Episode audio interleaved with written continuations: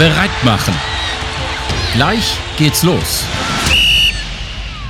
Moin und herzlich willkommen zur neuen Folge des Kinderfußball-Podcasts. An meiner digitalen Seite, diesmal ohne Küchenlärm seiner Kinder, ist äh, der wunderbare Tim Brandes. Hi, moin.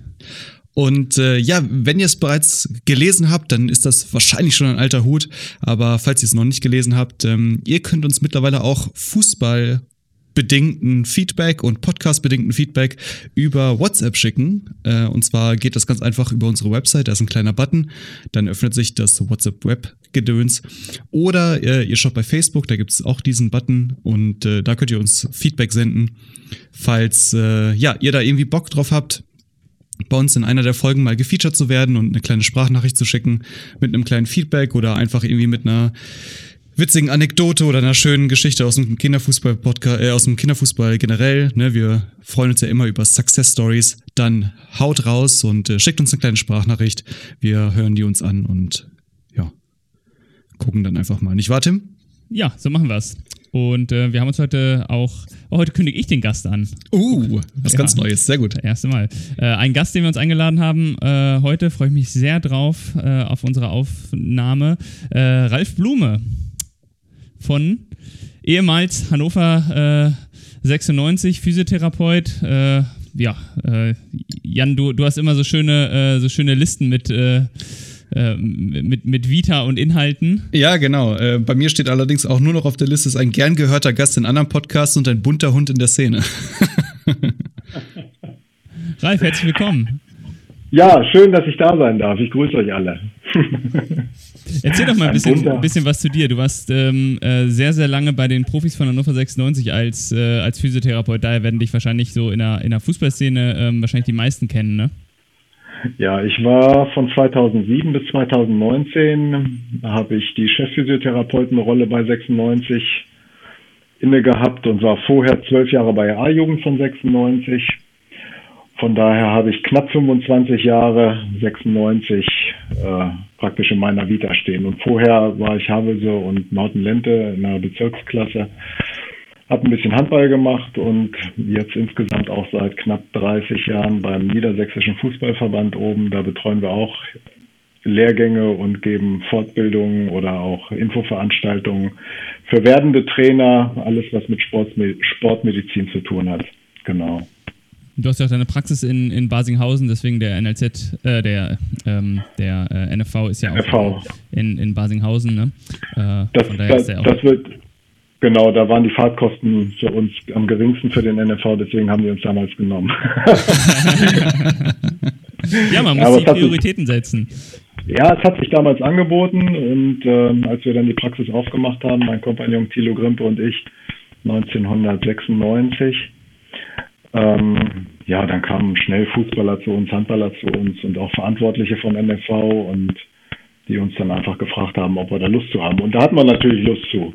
Und dann haben wir das gemacht und machen wir immer noch. 96 habt ihr mit der Praxis gestartet und dann hast du parallel angefangen ähm, bei, äh, bei Havelse, äh, bei 96 als, als Physiotherapeut äh, schon zu arbeiten. War das da schon?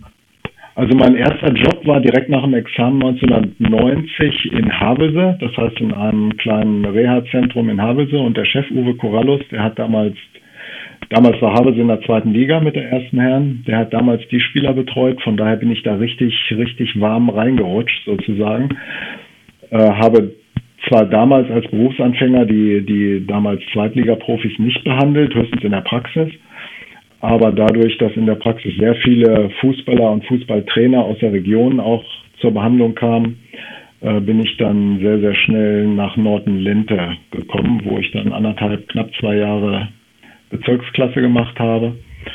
Und dann 1993, 92, 93 die zweite Mannschaft von Havesel betreut habe und dann auch direkt reingerutscht bin zur damaligen Oberligamannschaft, also zur ersten. Und 1996 rief dann Mirko Slomka an. Der hat damals die A-Jugend gemacht von 96. Das war eine super Truppe. Da war Fabian Ernst und, und Gerald Asamoah und Raphael Schäfer ein Tor. Und das war praktisch meine erste Mannschaft bei 96, diese Truppe. Ja, und dann habe ich die unter Jürgen Stoffregen und Markus Olm und Colt Sievers hat ja auch mal, hat auch ein Jahr die A-Jugend betreut. Bis dann 2007 Dieter Hecking anrief, ob ich mir vorstellen könne, die Profis zu machen. Und das hat dann einiges an Überlegungen gekostet, obwohl es natürlich immer ein Traum war von mir, Bundesliga. Aber so im Zusammenhang mit der Praxis war es halt schwierig. Ne? Das so A-Jugend, das ging alles nach Feierabend. Das heißt, ich habe tagsüber in der Praxis gearbeitet und bin dann ähm, am späten Nachmittag oder frühen Abend nach Hannover gefahren ins Einriede-Stadion. Das ließ sich alles wunderbar mit der Praxis organisieren. Aber so Profis, da bist du dann natürlich jeden Tag und von morgens bis abends da. Da bleibt dann für die Praxis äh, im Prinzip keine Zeit mehr. Und das musste alles gut geplant werden, auch mit Familie. Ja, und dann bin ich da 2007 reingesprungen und habe es nicht bereut. Ich finde ich find das interessant, weil viele äh, Trainer haben ja diesen, äh, die auch im Kinderfußball tätig sind. Ähm, das ist, ja, ich weiß gar nicht, wie man das sagen soll. Ob das jetzt immer so eine gewisse Kritik ist, kann man gar nicht sagen. Der Einstiegspunkt für viele Trainer ist ja der Kinder- und Jugendfußball ähm, wo ähm, auch die, die mehr Ambitionen haben und später mal hoch wollen, es kommen ja irgendwie quasi alle irgendwie über diesen Kinderfußball, es steigt ja kaum jemand ähm, über eine Erwachsenenmannschaft äh, aus dem Amateurbereich quer ein in Profifußball, sondern eigentlich wahrscheinlich auch aus deiner Erfahrung heraus, die meisten Trainer kommen über den Jugendfußball im, im NLZ dann hoch, oder? Und und ich, ich frage mich dann immer bei, bei ganz vielen, die so ein bisschen diesen, vielleicht diesen Wunsch haben, oh, der, ähm, der, der Profitraum auch für mich als Trainer, dort, dort anzukommen, ähm, äh, sind sich alle so darüber klar, was das äh, für das Privatleben äh, und für das private Arbeitsleben auch in, der, in dem Moment bedeutet? Gibt es da noch eine Trennung? Es ist ah, wie soll ich das denn, wie soll ich das beschreiben? Was meinst du mit Trennung? Gibt es noch eine Trennung zwischen, okay, jetzt äh, habe ich Feierabend und äh, jetzt. Nein, äh nein, nein, nein, es gibt keine Trennung mehr. Also je höher du in der, in der Leistungsklasse steigst, egal ob das A-Jugend oder B-Jugend ist, oder ich sage mal so ab dritter Liga oder Regionalliga, dritte Liga, zweite Liga, Bundesliga, ähm, desto weniger hast du überhaupt jemals Feierabend. Ne? Und in der ersten, zweiten Liga hast du nie Feierabend. Das heißt, du musst als Physiotherapeut oder Mannschaftsarzt oder in irgendeiner Form mit der Mannschaft tätiger Mensch, sei es Zeugwart oder, oder Teammanager, muss das Handy immer an sein. Also da gibt es nicht, ich war im Theater oder ich war im Kino. Äh, es kann immer was dazwischen kommen, entweder für den Zeugwart äh, ein Anruf, wir kriegen morgen einen neuen Spieler und der muss jetzt über Nacht noch Sachen beflocken.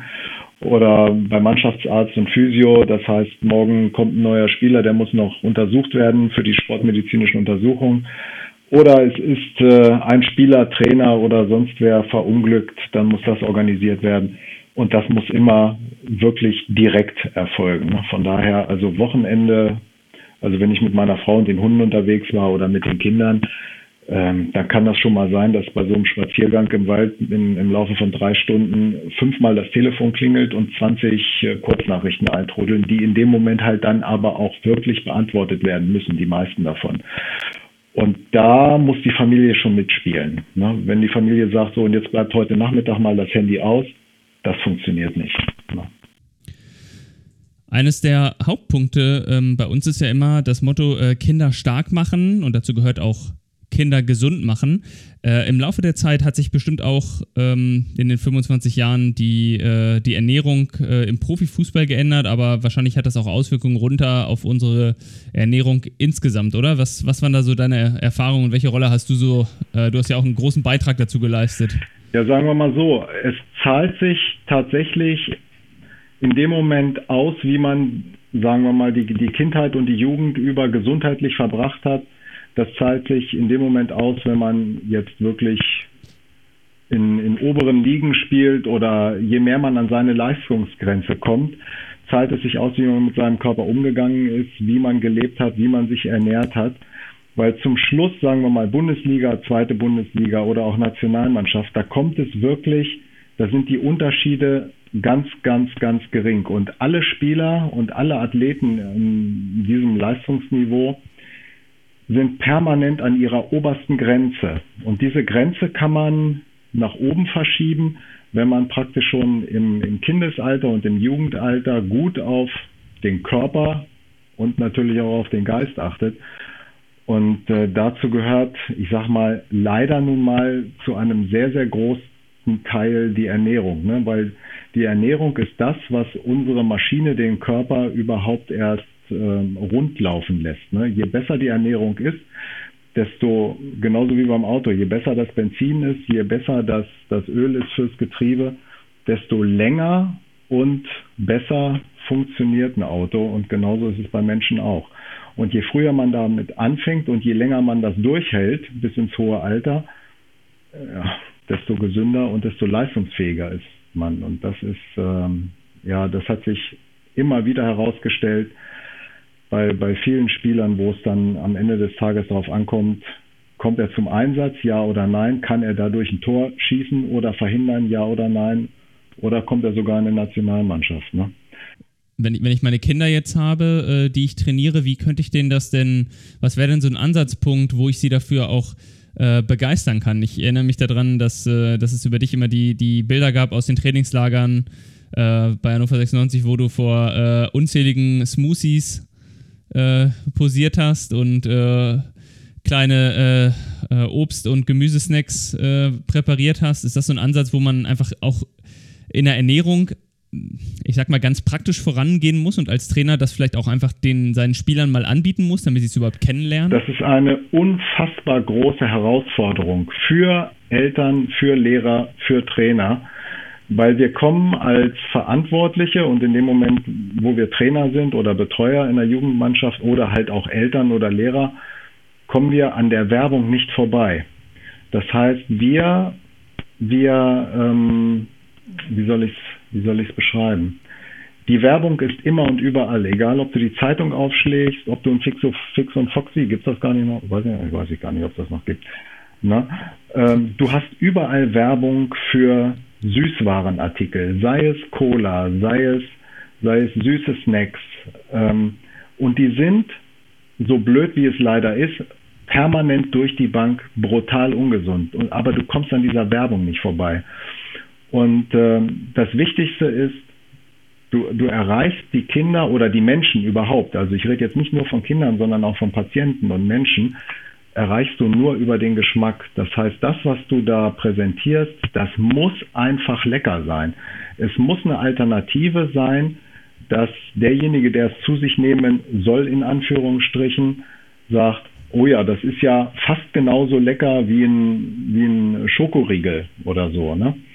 Nur deutlich, deutlich gesünder, weil an diesen Schokoriegeln ist ja nun, oder diese Energieriegel ist nun wirklich nichts gesund und es ist nichts da drin, was äh, deinen Körper in irgendeiner Form leistungsfähiger macht. Das sind halt leider, leider in Anführungsstrichen, leider nur Naturprodukte oder so natürlich wie möglich belassene Produkte. Und da ist es die riesengroße Herausforderung für uns alle, das über Geschmackswege den Kindern ja, im wahrsten Sinne des Wortes schmackhaft zu machen. Und das ist schwierig.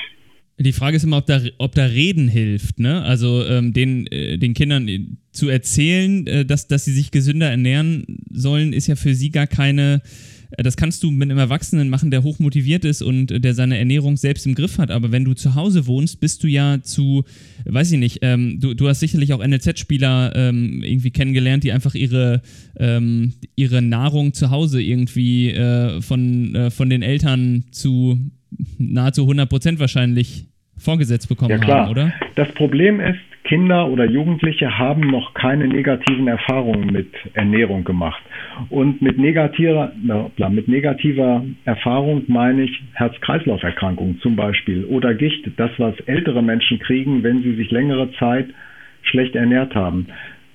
Du hast halt, wenn du eine Currywurst mit Pommes isst, die ja super lecker ist für die meisten von uns, da hast du nicht den Effekt, du isst die und du bist krank in der nächsten Minute oder in der mhm. nächsten Stunde. Wenn du die Hand auf die heiße Herdplatte legst, äh, dann weißt du sofort, das ist eine, eine Handlung, die hat eine direkte Folge, nämlich, dass ich mir die Finger verbrenne. Das ist bei der Ernährung nicht. Manche Körper von uns Menschen verzeihen eine schlechte Ernährung über 10, 20, manchmal sogar 40 oder 50 Jahre. Das heißt, die Kinder haben den Effekt nicht. Ich esse Gummibärchen oder ich esse einen äh, Schokoladenriegel und danach werde ich krank Das ist das Problem. Deswegen, es muss über Erfahrung sein und Erfahrung sammeln Kinder über den Geschmack, nicht über den Verstand. Ne? Und das macht die Sache so unfassbar schwierig. Ja, und es ist, es ist natürlich auch ein gewisser Aufwand damit verbunden. Ne? Du, hast, du hast vorhin gesagt, dass, äh, dass man um die Werbung nicht herumkommt. Es gibt ja diesen Grundsatz, ähm, wenn du dich gesund ernähren willst, nimmst du äh, Sachen ohne Verpackung. Ähm, das heißt, äh, Sachen ohne Verpackung haben aber meistens ja auch noch irgendwie eine Schale und Kerne und müssen halt irgendwie noch aufbereitet werden. Und da steht natürlich auch immer ein bisschen Aufwand hinter, wenn man es jetzt, wenn ich mir jetzt vorstelle, ich mache jetzt für, für meine äh, 15 bis 20 Kinder, die im Training sind, mal, äh, mal Smoothies ähm, selber. Ähm, aber so müsste ich es ja eigentlich machen als Trainer. So müsstest du es anfangen und es, es sollte dann darin münden, dass es die Eltern hoffentlich für ihre Kinder machen und je nach Alter der Kinder es die Kinder vorm Training selber machen und mitnehmen. Mhm. Und es möglichst jeden Tag selber auch zu Hause machen. Was ein großes, ähm, auch eine große Herausforderung ist, dem Menschen allgemein wieder klarzumachen, dass das Zubereiten einer guten Mahlzeit ähm, kein Mehraufwand ist, sondern zum täglichen Bestandteil des Lebens gehören sollte. Das heißt, wenn ich, ich, ich nehme mir Zeit, zur Arbeit zu fahren, ich nehme mir Zeit, die Zähne zu putzen, ich nehme mir Zeit zu arbeiten, ich nehme mir Zeit, Fernsehen zu gucken und ich nehme mir auch Zeit, zu essen, in der Regel immer wenig Zeit, aber dass die Zubereitung dieser Mahlzeit, das ist so ein ja, notwendiges Übel geworden für viele Menschen. Ne? Also wenn ich jetzt auch Fotos von meinem Essen poste abends regelmäßig, dann, dann kriege ich ganz, ganz viele Nachrichten. Ah, das dauert mir zu lange, es sieht ja immer lecker aus, aber die Zeit habe ich nicht oder das ist so aufwendig. Nee, es ist überhaupt nicht aufwendig. Für mich und das ist Gott sei Dank ein Prozess für mich gewesen. Also vor 20 Jahren konnte ich mir das auch nicht vorstellen, abends noch 20 Minuten oder 30 Minuten in der Küche zu stehen und äh, für den äh, erstens für abends was zu kochen und dann für den nächsten Morgen oder für den nächsten Vormittag schon was vorzubereiten. Das ist ein, ein Entwicklungsprozess, der sich bei mir Gott sei Dank eingestellt hat. Und ich habe für jeden, ich kann jeden nachvollziehen, der sagt, nee, so weit bin ich noch nicht. Also ich weiß, wie schwer das ist. Ne, das, ist bei mir Gott sei Dank von innen herausgekommen und ich habe in meiner Ausbildung und auch in vielen Fortbildungen auch gelernt, wie wichtig Ernährung ist und gesunde Sachen und so. Das hat mich damals echt nur am Rande interessiert, ähm, weil ich, weil ich diese Beziehung noch nicht dazu hatte. Und das hat sich im Laufe der Zeit erst entwickelt. Und seitdem bin ich dabei, das auch zu verbreiten über Facebook und über andere Medien, über YouTube jetzt, über den Kanal. Und ich weiß total, wie schwer das ist. Ja. Mit 20 bis 30 Minuten bist du aber noch relativ fix. Also, wenn ich koche, dauert das immer deutlich länger. Vielleicht mache ich da auch irgendwas falsch. Ja, es, es gibt auch Abende, da dauert es dann 45 Minuten. Aber diese, diese Zubereitungszeit für das Essen ist für mich und für zu Hause, ähm, diese Zeit habe ich vorher am Rechner oder vom Fernseher verbracht oder am Handy, habe irgendwas gespielt oder, oder gegoogelt oder weiß der Geier was. Ähm, aber für mich ist das eine Entschleunigung des Tages geworden. Die Kinder haben dann am Küchentisch gesessen, haben Hausaufgaben gemacht oder, oder mit der Playstation gespielt oder meine Frau hat mir geholfen. Also ich habe ja dann so vor zehn Jahren angefangen zu kochen. Ähm, ja, aber es ist halt einfach so, solange ich nicht hundemüde bin und total geschafft vom Tag, ähm, dann darf es auch mal 30 Minuten dauern oder 40, je nachdem, oder manchmal halt auch weniger. Ne? Aber dieser Prozess des ähm, dieser Prozess des Kochens und des Zubereitens dieser Mahlzeit gehörte für mich eigentlich schon mit zum Essen dazu. Und das heißt, dass ich mich mit dem auseinandersetze, was ich da mache. Nicht, dass ich einfach nur eine Tüte aufreiße und heißes Wasser drauf und hinein. Ja, das darf es geben. Natürlich darf es das geben. Wir haben auch mal keine Zeit. Dann passt es überhaupt nicht. Dann gibt es auch mal was, was äh, schon vorbereitet ist an Essen. Aber diese, diese Wertigkeit der Nahrung, hm, das darf in unserer Gesellschaft besser werden. Und das sollten wir den Kindern vermitteln, ja. Ich glaube, man muss da auch immer sehen, dass man als Trainer oder Trainerin für vor allem Kids und, und ja, die, seine Schützlinge, in Anführungszeichen, ja auch immer irgendwie eine Person ist, zu der man hinaufsieht und die auch immer prägend ist, weil es nicht die in Anführungszeichen spießigen Eltern sind, die einem irgendwas vorschreiben wollen oder ähm, die, die Freunde, die dann natürlich noch nicht so die, die Insights haben. Was würdest du denn zum Beispiel jetzt irgendwie einem, einem jungen Trainer oder einer jungen Trainerin raten, die Bock hat, sich mit diesem Ernährungsthema zu beschäftigen? Ist es da irgendwie sinnvoll, mal zu sagen, okay, wir lassen mal irgendwie ein Training ausfallen und äh, machen irgendwie mal einen gemeinsamen eine Smoothie-Kochrunde oder wir laden die Eltern mit ein super, und super. Also das ist ein ganz toller Vorschlag. Das ist ein ganz toller Vorschlag. Das ist eine super Idee, dass man, dass man sich ähm, mit Menschen zusammensetzt, erstmal so einen Prozess entwickelt und dann regelmäßig oder unregelmäßig in Abständen einfach immer mal eine Stunde oder zwei Stunden zusammensetzt und dann sagt ihr, pass mal auf, diese Möglichkeiten haben wir. Wir können auch, wir können auch Schokoriegel machen, die nach Schoko schmecken, aber die nicht zu 80 oder 90 Prozent aus Zucker bestehen, beziehungsweise aus raffiniertem Industriezucker, sondern zum Beispiel aus Datteln und Mandeln. Und äh, da kann man dann auch einen leichten Schokoüberzug drüber machen. Dann ist das, dann ist das aber eine ganz andere Nummer als ähm, als ein Süßriegel außer vom Kiosk oder aus dem Supermarkt, ne? Oder mal ein Smoothie macht oder oder ein Mandelmilchshake mit Banane drinne und ein paar Nüssen drinne und ein bisschen Vanillepulver drüber, ne? So geht es, ne? Und eigentlich müssten wir die Kinder ja auch, ähm, äh, was das Kochen betrifft oder die Vorbereitung von sowas, wirklich auch mitnehmen, dass, ähm, dass, wir, dass sie das wirklich selber machen, weil du meintest vorhin schon, äh, im, im allerbesten Fall geht es dann auf die Kinder so über, dass sie das selber mit in ihr Training äh, mitnehmen, die, die Sachen, weil sie es selber zubereiten können auch. Was ich was ich ganz interessant fand, ähm, wenn wir mal äh, in den, in den Profibereich hochgucken, ähm, da äh, du hast in einem anderen Podcast ähm, äh, mal von einem, von einem Kilopreis vom Fußballerkörper ähm, gesprochen. Das fand ich äh, war, ein, war ein, schönes, äh, ein schönes Bild, äh, wo es äh, quasi darum ging, dass der eine mit den Grundvoraussetzungen kommt, ähm, was, was seinen Körper betrifft, und der andere ähm, vielleicht mit besseren oder schlechteren. Ähm, erklär vielleicht nochmal, was, ähm, was so diese, diese Analogie, diese Metapher für dich ist.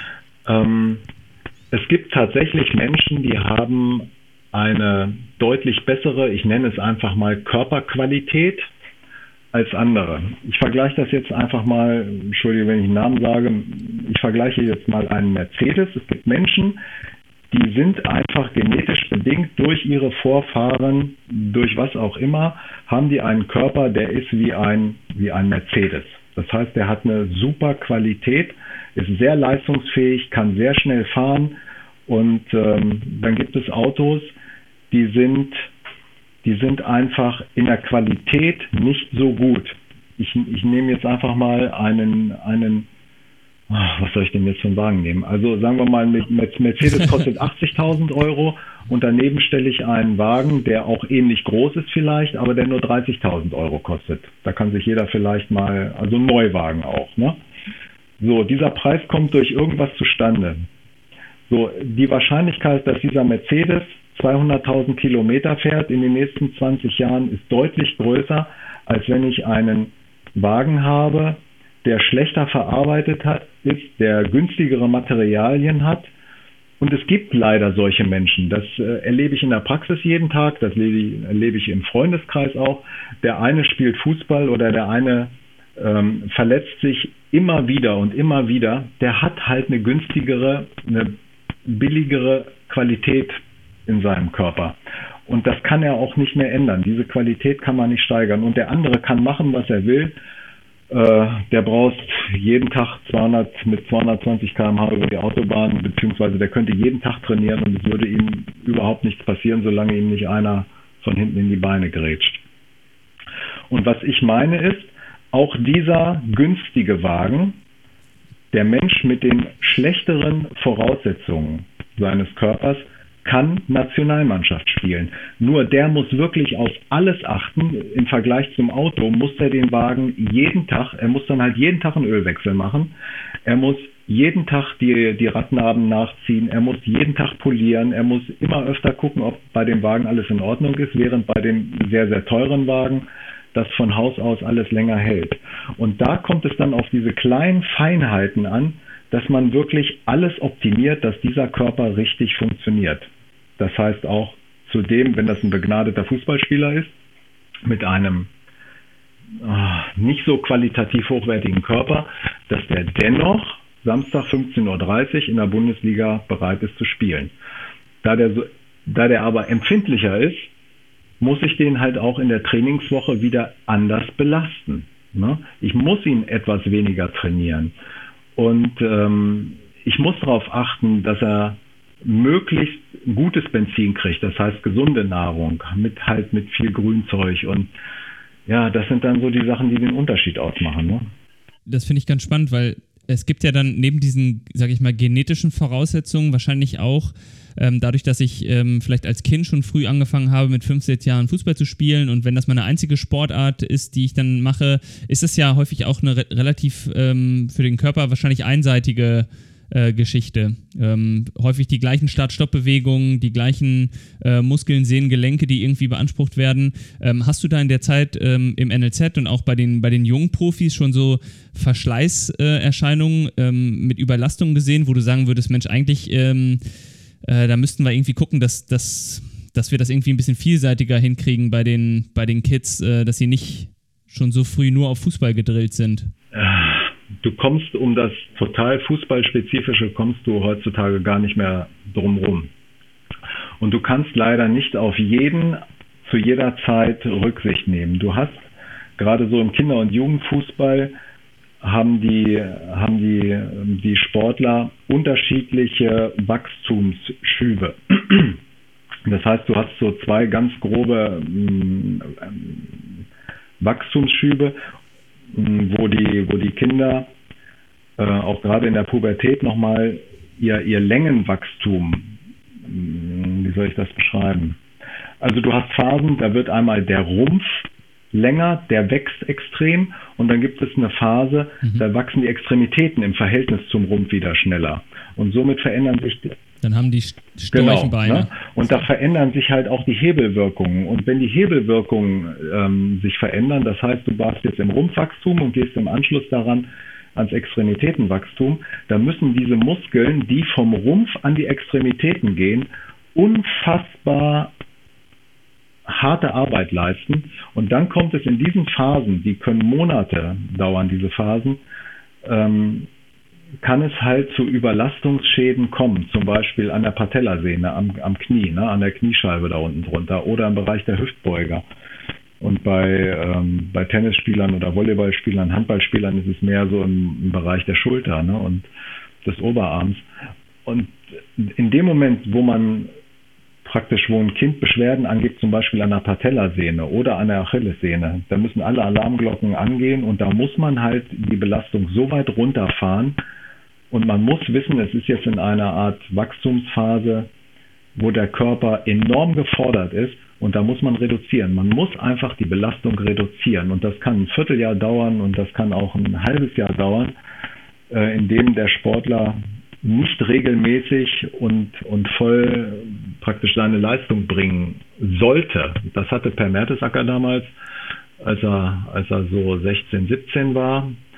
Ähm, der konnte fast ein Dreivierteljahr nicht richtig trainieren und auch nicht spielen. Der kam dann immer zu uns äh, zur A-Jugend hoch und hat sich das Knie behandeln lassen. Und wir haben immer gesagt, nein, noch nicht, noch nicht. Ne? Und dann muss er noch einen Monat warten und noch einen Monat warten, bis sich diese Kniescheiben, Sehnenproblematik dann ausgewachsen hat und, und dann kann er wieder Gas geben. Aber man muss es wissen und man muss dem Spieler halt auch die Geduld vermitteln. Ne? Nicht, ach Mensch, jetzt bist du noch einen Monat raus und und das ist auch eine Herausforderung für alle Seiten. Ne? Ja, stelle ich mir im Amateurbereich fast noch schwieriger vor, weil ja keiner so viel Zeit hat, überhaupt auf die, auf die Spieler zu gucken. Ja. Ne? Aber ansonsten ist es gut, dass die, dass die Jungs und Mädels, dass sie spielen. Spielen ist halt wichtig. Ne? Es ist, es geht nicht nur um Athletik. Ich habe in einem anderen Podcast auch gesagt, dass das Fußballspiel wird immer athletischer und darunter leidet das Spiel. Und das sollte das sollte einfach nicht sein, weil es ist ein Spiel und fußballspezifisches Training ist halt Spieltraining. Und mehr Spieltraining als, als äh, Kraft- oder Ausdauer- oder Schnelligkeitstraining. Das gehört auch mal mit dazu. Aber worauf es doch, auch, worauf es doch äh, ankommt, was wir jede Woche in den Stadien oder oder im Fernsehen lieben, ist ein schönes Fußballspiel. Wenn ich einen Sprinter sehen will, der ganz schnell von einer Seite des Platzes zur anderen laufen äh, soll, dann gucken wir uns Leichtathletik an. Ne? Aber ich will ein schönes Fußballspiel sehen und das erreiche ich nur durch Spieltraining. Ich glaube, den, den Eindruck haben auch viele äh, Kindertrainer, dass sie in die Bundesliga schauen und äh, einen riesen Funktionsstuff äh, drumherum sehen, äh, einen Haufen Athletiktrainer, die äh, die Vorturnübungen machen schon beim, äh, beim Warmlaufen und wo sich dann denken, Mensch, das brauche ich ja auch in meinem, äh, in meinem Kinderteam nee. jetzt ähm, äh, oder in meinem Jugendteam, aber das ist dann, würdest du sagen, sie, sieh zu, dass das vor allem auch ähm, mit, dem, mit dem Spielen ist ja wahrscheinlich auch, meinst du, äh, auch das, das Spielerische im Kopf und auch absolut ähm, ein bisschen. Ja, absolut. Es, wir dürfen nicht vergessen, dass es ein Spiel ist. Natürlich ist es ein Wettkampf, aber es ist auch ein Spiel. Und was es sicher nicht ist, ist es, es ist kein Spiel auf Zeit. So, dass du ähm, wie beim Gewichtheben sagst, du musst jetzt 100 Kilo stemmen oder du musst diese Strecke in 7,8 Sekunden laufen, sondern was du, was du erreichen willst, ist mittels einer super tollen Zeitbeschäftigung, das Fußballspiel, möglichst mehr Tore schießen als dein Gegner. Ne? Und dafür brauchst du eine gewisse, eine gewisse Schnelligkeit, du brauchst eine gewisse Ausdauer, du brauchst auch eine gewisse Kraft. Aber was viel wichtiger ist, ist, ist die Idee im Kopf, wie will ich Fußball spielen. Ne? In dem Moment, wo du dann den Ball am Fuß hast, dass du überlegst, spiele ich jetzt nach vorne rechts oder Entschuldigung, oder in die Mitte oder ähm, was für einen Spielzug plane ich oder oder was mache ich und nicht wie schnell wie, genau, wie schnell laufe ne? ich jetzt. Das interessiert keinen, wie schnell ich laufe. Höchstens in dem Moment, wo ich einen, äh, praktisch mit, mit einem Gegenspieler versuche, einen Ball zu erreichen oder einem Gegenspieler wegzulaufen. Aber das ist auch egal, ob ich sieben oder acht Sekunden laufe. Es ist nur wichtig, dass ich schneller bin als der andere. Und das muss natürlich auch trainiert werden, keine Frage wenn jetzt in einem, in einem Spiel oder äh, in einem Training plötzlich ein, äh, äh, ein Spieler liegen bleibt, ähm, hat sich irgendwie verletzt. Das haben wir im Kinderbereich äh, ja dann ähm, auch schon, aber wahrscheinlich sind die so, ab, ab wann starten so die, ähm, die, die Bänderverletzungen? Sind das, die haben wir im Kinderbereich, sind die wahrscheinlich noch relativ weich, ne? Das, das passiert glaube ich. Also bei so den viel. Kindern ist es wirklich sehr, sehr selten. Was du im Kinder- und Jugendbereich hast, wenn da wenn da einer umknickt, dann passiert da fast nie was. Ne? Höchstens mal mit dem Gegnerkontakt, mhm. dass man sich tatsächlich mal ein Band äh, deutlich überdehnt oder auch mal Knochen bricht, wenn man falsch aufkommt. Aber ja. Bandverletzung, das geht erst los, so ich sag mal C-Jugend, B-Jugend, ne? Und wenn, also wenn überhaupt, also so in dem Bereich hatten wir ganz, ganz wenig Fälle. Hm, und ähm, was, was sind im Kinderbereich? Sind wahrscheinlich eher so äh, Geschichten, zwei Kinder knallen mal aneinander, ähm, äh, haben. Pferdekuss, draufgefallen, irgendwas. Ne? Pferdekuss, also das sind, ja, da muss man in ja. der Regel, in der Regel muss man wenig machen. Man muss wirklich darauf achten, das sind diese Überlastungssyndrome, ne? wo viel zu schnell und viel zu früh wieder mit einer äh, mit einer Belastungssteigerung angefangen wird. Ich, ich, sehe das immer wieder mal hier beim, beim NFV, wenn da die Auswahllehrgänge sind mhm. und die Spieler praktisch aus ganz Niedersachsen zusammenkommen und da schon mit Beschwerden ankommen. Ne? Aber die wirklich sehr, sehr erfolgsorientierten Eltern dann sagen, nee, da musst du hin, weil du sollst ja mal Nationalspieler werden. Oder du willst doch Nationalspieler werden, ne? Und du willst noch in die Bundesliga, ja, ja. ne, Paul, oder so? Das ist doch dein, genau, das ist doch dein Ziel. Ne? Und da muss man dann halt auch mal und so, ne?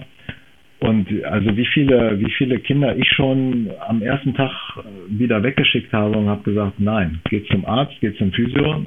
Der wird sicher vier Wochen brauchen, ähm, bis das auskuriert ist. Und es macht wirklich mehr Sinn, man kuriert das einmal richtig aus, als dass man immer wieder zwei oder drei Wochen ausfällt mit irgendwas. Ne?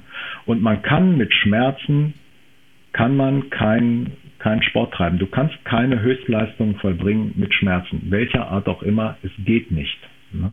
Ja, wir hatten ja, wir hatten ja hier im Podcast äh, Steffen Witte zu Gast, äh, der ein bisschen erzählt hat von, äh, von seiner Knieverletzung damals, die er ja auch über Jahre verschleppt hat. Ähm, ähm, und wo er auch sagte, Mensch, ja, äh, da wäre es cleverer gewesen im, im Nachhinein. Äh, auf der einen Seite hast du den, den Druck, dass wenn die Profis anrufen und du sollst mittrainieren, dann machst du es halt, weil ähm, das ist dann halt deine Chance, so, das ist dein Zeitfenster. Aber auf der anderen Seite ähm, wahrscheinlich musst du es dann rechtzeitig mit 15, 16, wenn du merkst, da passiert was, ähm, musst du die Reißleine ziehen und kurz mal pausieren. Oder auch mal lang pausieren.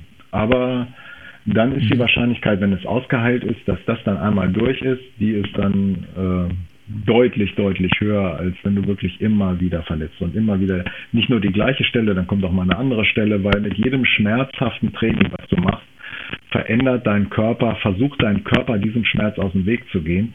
Und angenommen, du hast ein Kniegelenksproblem, dem dein Körper aus dem Weg gehen will, dann verändert er die Statik in der Wirbelsäule und im Sprunggelenk und dann irgendwann kriegen die Kinder Rückenschmerzen oder Kopfschmerzen. Mhm. Und dann kommt eins zum anderen und irgendwann weißt du gar nicht mehr, wo du anfangen sollst zu behandeln, ne? weil sie trainieren ja weiter. Ne? Jetzt bin ich als Trainer ähm, mit, mit meinen 16, 17 Kindern äh, im Training und ich bin derjenige, der da meistens ja irgendwie allein ist. Äh, Im besten Fall habe ich nochmal so einen kleinen roten äh, Koffer mit ein bisschen irgendwie äh, Eis drin oder sonst irgendwas. Ähm, jetzt, jetzt knallen da mal irgendwie äh, zwei zusammen. Ähm, was was mache ich denn jetzt als erstes, um, äh, um die Situation da so ein bisschen zu unterstützen? Die Eltern sind ja meistens außen auch und gucken irgendwie zu. Das heißt, ähm, im, die meisten Trainer werden wahrscheinlich sagen, äh, geh mal raus zu den Eltern und dann müssen die irgendwas machen. Ähm, aber was, was würdest du denn als Physiotherapeut jetzt sagen? Was, was wäre da der erste Schritt, der da Der erste ist? Schritt ist immer Menschenverstand. Und Menschenverstand ist hingehen, Hand auf den Rücken legen, Hand auflegen, trösten und meinetwegen sagen, oh ja, das sah böse aus, aber das wird schon wieder. Zum Beispiel, ne? also was man da sagt, also wird schon wieder, das ist immer so ein, so ein blöder Satz. Ne? Aber die Hand auf die Struktur legen, das heißt, die meisten Verletzten halten sich ja sowieso das Knie, was verdreht wurde, oder den Oberschenkel, der kaputt gegangen ist, oder da, wo man sich geprellt hat. Man sollte dem Verletzten in dem Moment einfach einen Moment Zeit geben, ein bisschen Ruhe geben, nicht sagen zum Beispiel äh, so und jetzt komm schnell hoch und schnell wieder aufstehen. Ähm, dann reicht ein feuchter Schwamm, irgendwas Kaltes, was man über die Stelle rüber fließen lässt, kaltes Wasser mit, mit einem Schwamm oder ein paar Eisbeutel oder meinetwegen auch mal Eisspray, wird ja auch schon im Prinzip gar nicht, fast gar nicht mehr genommen. Was passiert da im Körper, wenn, wenn man eine Stelle kühlt? Ganz ehrlich, gar nichts, passiert gar nichts. Es, äh, es hemmt mal ganz kurz die Schmerz, die schmerzaufleitenden oder die, praktisch die Nervenbahnen zum Rückenmark und zum Gehirn, die den Schmerz weiterleiten. Aber das ist nur für Sekundenbruchteile. Der Rest ist immer subjektiv. Das heißt, das nimmt jeder persönlich anders wahr. Die meisten empfinden bei Kälte dann ein vorübergehendes, äh, eine vorübergehende Schmerzlinderung. Aber ansonsten, es sei denn, du, häng, du legst jetzt auf eine, auf eine, auf einen Oberschenkel, legst du jetzt eine Kühlkompresse, die minus 18 Grad, mit minus 18 mhm. Grad im Tiefkühler war, ähm, dann ist das anfangs ziehen sich die Gefäße zusammen, aber im Anschluss daran denkt der Körper, oh Gott, ich erfriere und wenn der Körper droht zu erfrieren, öffnet er alle Gefäße und dann verschlimmert man zum Beispiel eine Blutung noch um ein Vielfaches. Ne? Das heißt, kurz was Kaltes mhm. drauf, dann kann man es wieder runternehmen und wenn es dann in drei Minuten, vier Minuten immer noch wehtut, kann man wieder was Kühles kurz drauflegen. Und dann sollte man auch schon beurteilen können, ob derjenige zum Arzt muss, dass der Arzt da mal drauf guckt oder ob es dann halt weitergeht mit dem Training oder oder ob es halt, äh, ob das Training einfach mal beendet ist und äh, es doch nicht so schlimm ist, weil auch eine Prellung tut weh. Ne? Also wir haben Bundesliga-Trainer gehabt, wo wir Spieler im, im Röntgen oder im MRT hatten, also im Kernspintomogramm, wo nichts drauf zu sehen war, nach einer Prellung zum Beispiel, weil wir wollten ja in der Bundesliga immer möglichst genau sehen und wissen, hat der Sportler eine Verletzung, die sichtbar ist oder ist es äh, was mhm. nicht so Schlimmes? Und dann, äh, dann hat der Trainer auch gesagt, ja, aber im MRT ist ja nichts zu sehen, also kann der auch spielen. Nee, es gibt natürlich auch Verletzungen, die man nicht sehen kann. Ähm, aber die enorm schmerzhaft sind. Ne? So, und dann sagt er, ja, aber warum hat er denn Schmerzen, wenn man nicht sehen kann? Ne? Und dann wird es natürlich auch wieder schwierig, ne? weil dann kann man zum Beispiel dem Spieler unterstellen, der will gar nicht trainieren oder man kann dem Arzt oder dem Physio unterstellen, er macht keine, die Arbeit ist nicht gut genug. Also da gibt es auch vogelwilde Geschichten, das ist schon immer spannend. Aber das, dazu passend auch ähm, noch eine Elternfrage, die uns äh, immer wieder erreicht dann. Äh, wann wann gehe ich denn selber zum Physio äh, mit meinem Kind? Wenn, äh, ab, ab welchem Zeitpunkt ist es denn, äh, ist es denn sinnvoll, selbst was in die Hand zu nehmen und was einzuleiten? Ich würde sagen, wenn welche Beschwerden auch immer nach einer Woche sich nicht deutlich gebessert haben, egal was es ist. Also ich denke, so eine Woche, ja. in einer Woche reguliert sich so praktisch oder regulieren sich die meisten Beschwerden bei Kindern, die einigermaßen sportlich aktiv sind, von alleine. Regulieren heißt, die, die Beschwerden müssen nicht komplett weg sein, aber es sollte deutlich besser sein. Wenn das nicht der Fall ist oder irgendetwas von Tag zu Tag schlechter wird, dann kann man natürlich auch schon nach drei Tagen zum Arzt oder nach zwei Tagen zum Arzt gehen, wenn man besorgt ist. Aber ansonsten denke ich, äh, so eine Woche, das ist so ein Limit. Mhm. Ja. Äh, und ne, was, was, kann ich, was kann ich zu Hause ähm, machen, um, um sowas aktiv äh, den Heilungsprozess zu unterstützen? Ich denke jetzt äh, gerade bei euch an, ähm, an die Geschichten mit dem, mit dem Flossing oder ähm, was ja auch, äh, was man überall äh, mittlerweile sieht, äh, sind, sind die Rollen, die Black Rolls und irgendwelche Schmerzpunkte irgendwie triggern mit, mit harten Bällen und so. Ähm, wie funktioniert das Ganze? Was hältst du davon? Ja, die Welt der Regeneration und äh, Wiederherstellung ist eine, ist eine ganz besondere Welt. Den Zahn, den ich wirklich jedem ziehen kann, ist, äh, dass man eine Heilung von was auch immer irgendwie beschleunigen kann. Das funktioniert nicht. Ich kann einen Muskelfaserriss einer, im Zusammenwachsen nicht beschleunigen und ich kann auch einen Bänderriss, äh, der in der Heilung befindlich ist, ähm, nicht forcieren. Genauso wie du einen Baum nicht schneller wachsen lässt, wenn du täglich an ihm ziehst oder ein Grashalm. Aber es, aber es gibt Möglichkeiten, dem Körper, ähm, den Körper zu unterstützen. Und zur Unterstützung gehört als allererstes wirklich genug trinken, in einer Frühphase der, der Verletzung tatsächlich drei Tage Ruhe. Und dann kommt natürlich der Faktor Ernährung dazu, möglichst gute Voraussetzungen schaffen, dass dieser eigene Motor, der eigene Körper gut funktioniert. Und das ist möglichst gutes Motoröl, möglichst gutes Getriebeöl. Und das sind halt in der Regel gute pflanzliche Nahrungsmittel. So, und dann kann man noch gucken, dass man ein dickes Knie wieder dünner kriegt, zum Beispiel mittels Flossing. Man kann auch äh, entweder mal, je nachdem, was es für eine Verletzung ist oder für Beschwerden sind, eine Rotlichtlampe an die Struktur halten. Man kann ähm, mit diesen Black Rolls, das ist ja mehr oder weniger immer noch relativ modern. Das Problem bei Black Rolls ist, dass die, die meisten gar nicht wissen, wie es überhaupt funktioniert.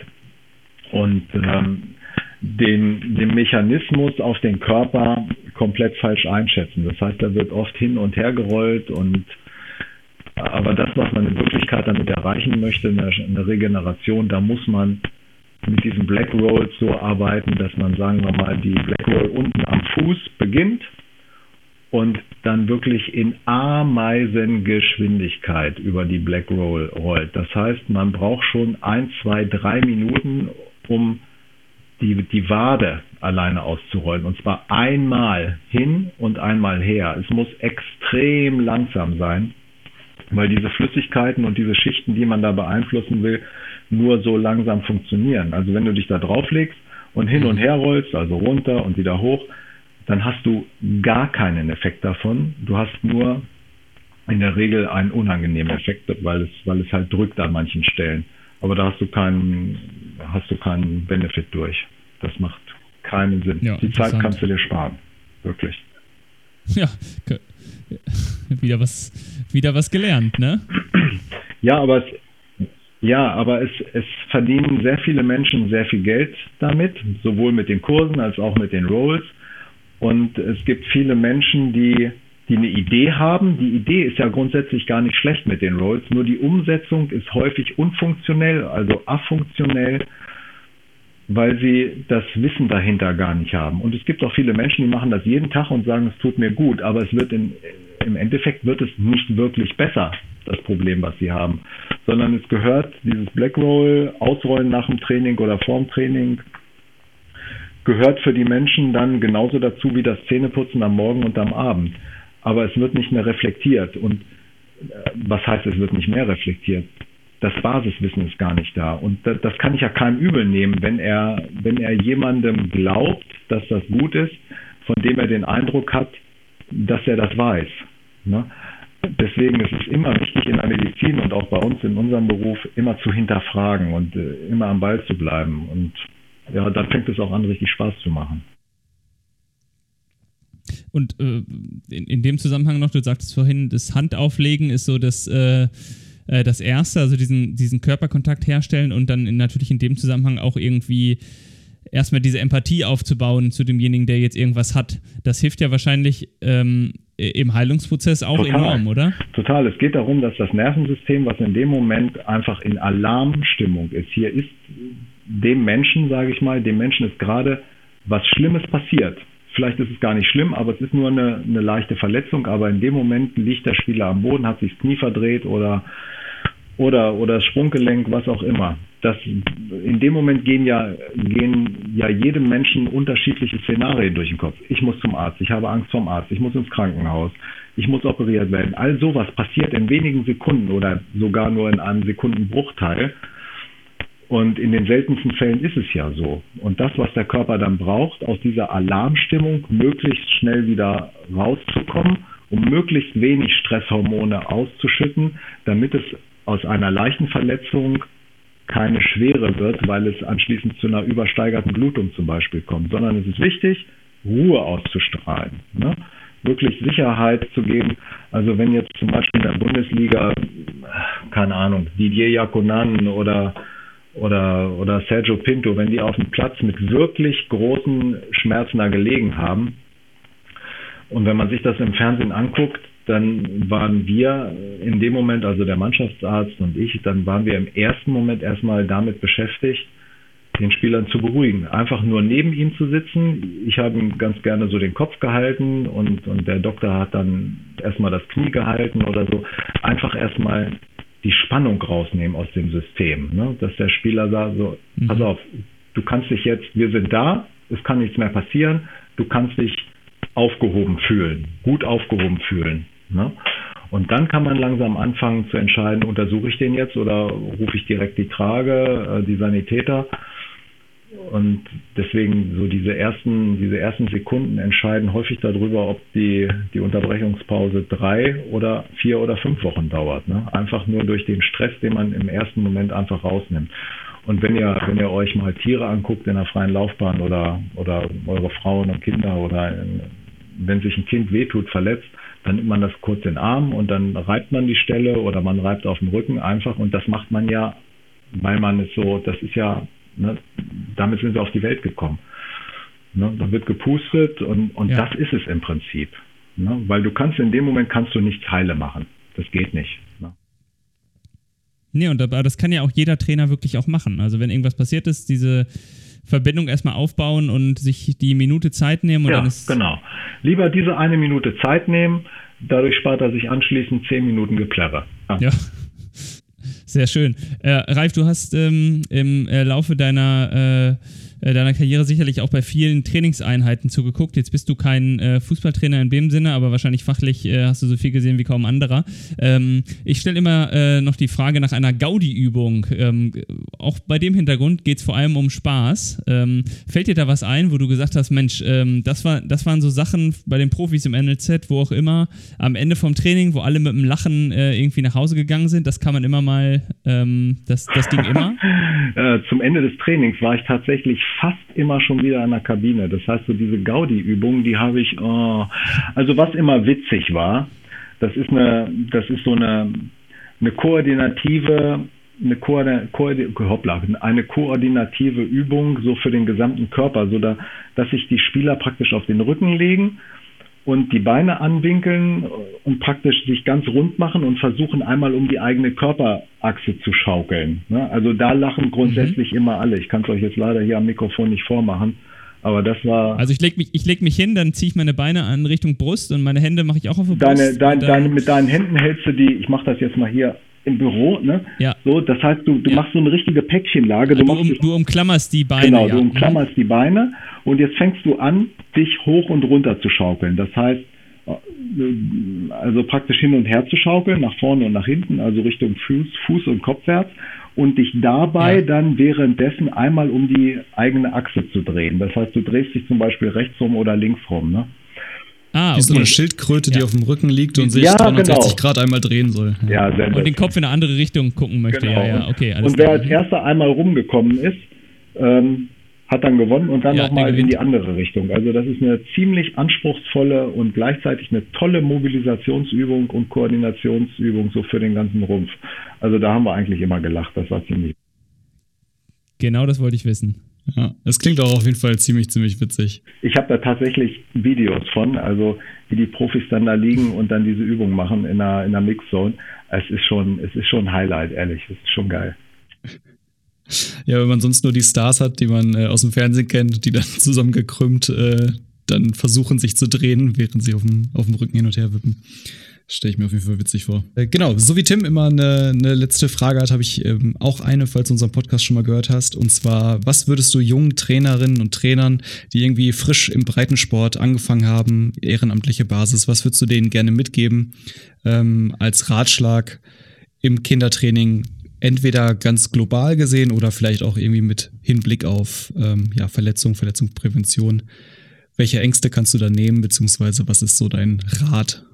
Also ganz, ganz, ganz, ganz, mein, mein oberstes Anliegen ist echt, den Humor nicht zu verlieren. Das ist egal, ob du, ob du auf dem Dorftrainer bist oder in der Landeshauptstadt oder wo auch immer, der Humor, das ist echt das Wichtigste. Und die, den, den Jungs und Mädchen ähm, praktisch die Lust am Spiel, die Lust am Spiel entflammen zu lassen oder praktisch diese Flamme am Spiel nicht erst zu ersticken durch durch entweder eintönige oder zu belastende äh, athletische Einheiten. Also das Spiel, das gilt es bis ins, von mir aus gerne bis ins hohe Lebensalter, bis du 80 oder 90 bist, das Spiel nicht, äh, fehlt mir der Begriff, Aus den Augen zu verlieren? Ja, aus, nicht nur aus den Augen zu verlieren, sondern das immer an, an erster Stelle zu belassen. Das Spiel ist wichtig. Weil der Mensch will spielen, egal ob mit, äh, mit, mit 6 oder mit 60. Ja, ich glaube, das können wir beide Und- unterschreiben. Und ganz wichtig, man wird nie Verletzungen verhindern können. Man wird nie Überlastungsschäden verhindern können. Na, also ein Training so zu gestalten, dass sich möglichst keiner verletzt, das ist zwar ein, tolles Ziel, aber es wird dir nie gelingen. Also wir haben Trainer gehabt, die sind zum, die haben sich vorgestellt bei uns, haben gesagt, Muskelverletzungen wird es bei uns nicht geben. Ich trainiere so dosiert, dass das nicht passiert. Das ist Quatsch. Es geht nicht. Weil du hast keinen Einfluss darauf, wie ein Sportler, sagen wir mal, stressbedingt reagiert. Es kann sein, dass ein Sportler zwar möglichst, also körperlich richtig gut ausgeprägt und fit ist, aber zum Beispiel ähm, das Kind krank ist und Ärger er mit seiner Frau zu Hause hat, dann steigt das Stresslevel im Körper schon, bevor er überhaupt die Fußballstiefel anzieht in der Kabine. Und diese Spieler neigen dann halt dazu, je höher das Nervensystem arbeitet, es erregt ist, dass sie sich dann halt eine Muskelzerrung holen. Und das, da hast du als Trainer keinen Einfluss drauf. Ja, und ich befürchte, das ist äh, nicht nur bei den Erwachsenen so, sondern wahrscheinlich auch bei den Kids. Genau, genau. Schlechte Schulnote, Ärger in der Schule, Ärger mit dem Vater, mit der Mutter. Und wenn ein Kind das nicht gerne macht, äh, was es gerade macht, dann, dann hat es halt auch, ähm, ja, dann wird das auch nicht funktionieren. Das heißt, ich habe Kinder kennengelernt, die wollten gar nicht Fußball spielen. Die wollten lieber Tennis spielen oder Handball spielen, aber die Eltern wollten, dass sie Fußball spielen. Die waren mehr in der, in der Praxis bei uns als auf dem Sportplatz. Das funktioniert dann nicht. Ne? Ja, krass. Das ist wirklich, äh, was, was Eltern gesteuert ist, manchmal ist, ähm, ist wirklich heftig. Deswegen, wir haben ja auch mit Vertretern anderer Sportarten jetzt äh, hier viel im Kinderfußball-Podcast gesprochen, weil wir einfach sagen, lass die Kinder äh, das machen, wo, worauf sie Lust haben, wo sie sich viel bewegen und nicht nur, es ist nicht nur der Fußball. Nee, aber wenn, das, wenn der Fußball durch Spiel bestimmt wird, dann bleiben die auch länger dabei und dann machen sie das auch gerne. Ne? Deswegen das Spielen, das ist, das ist meine, mein, mein Leitgedanke. Das heißt, jeder soll spielen, in welcher Form auch immer. Das nehmen wir doch direkt als wunderschönes abschließendes Wort danke dir, Tim, und danke dir, Ralf.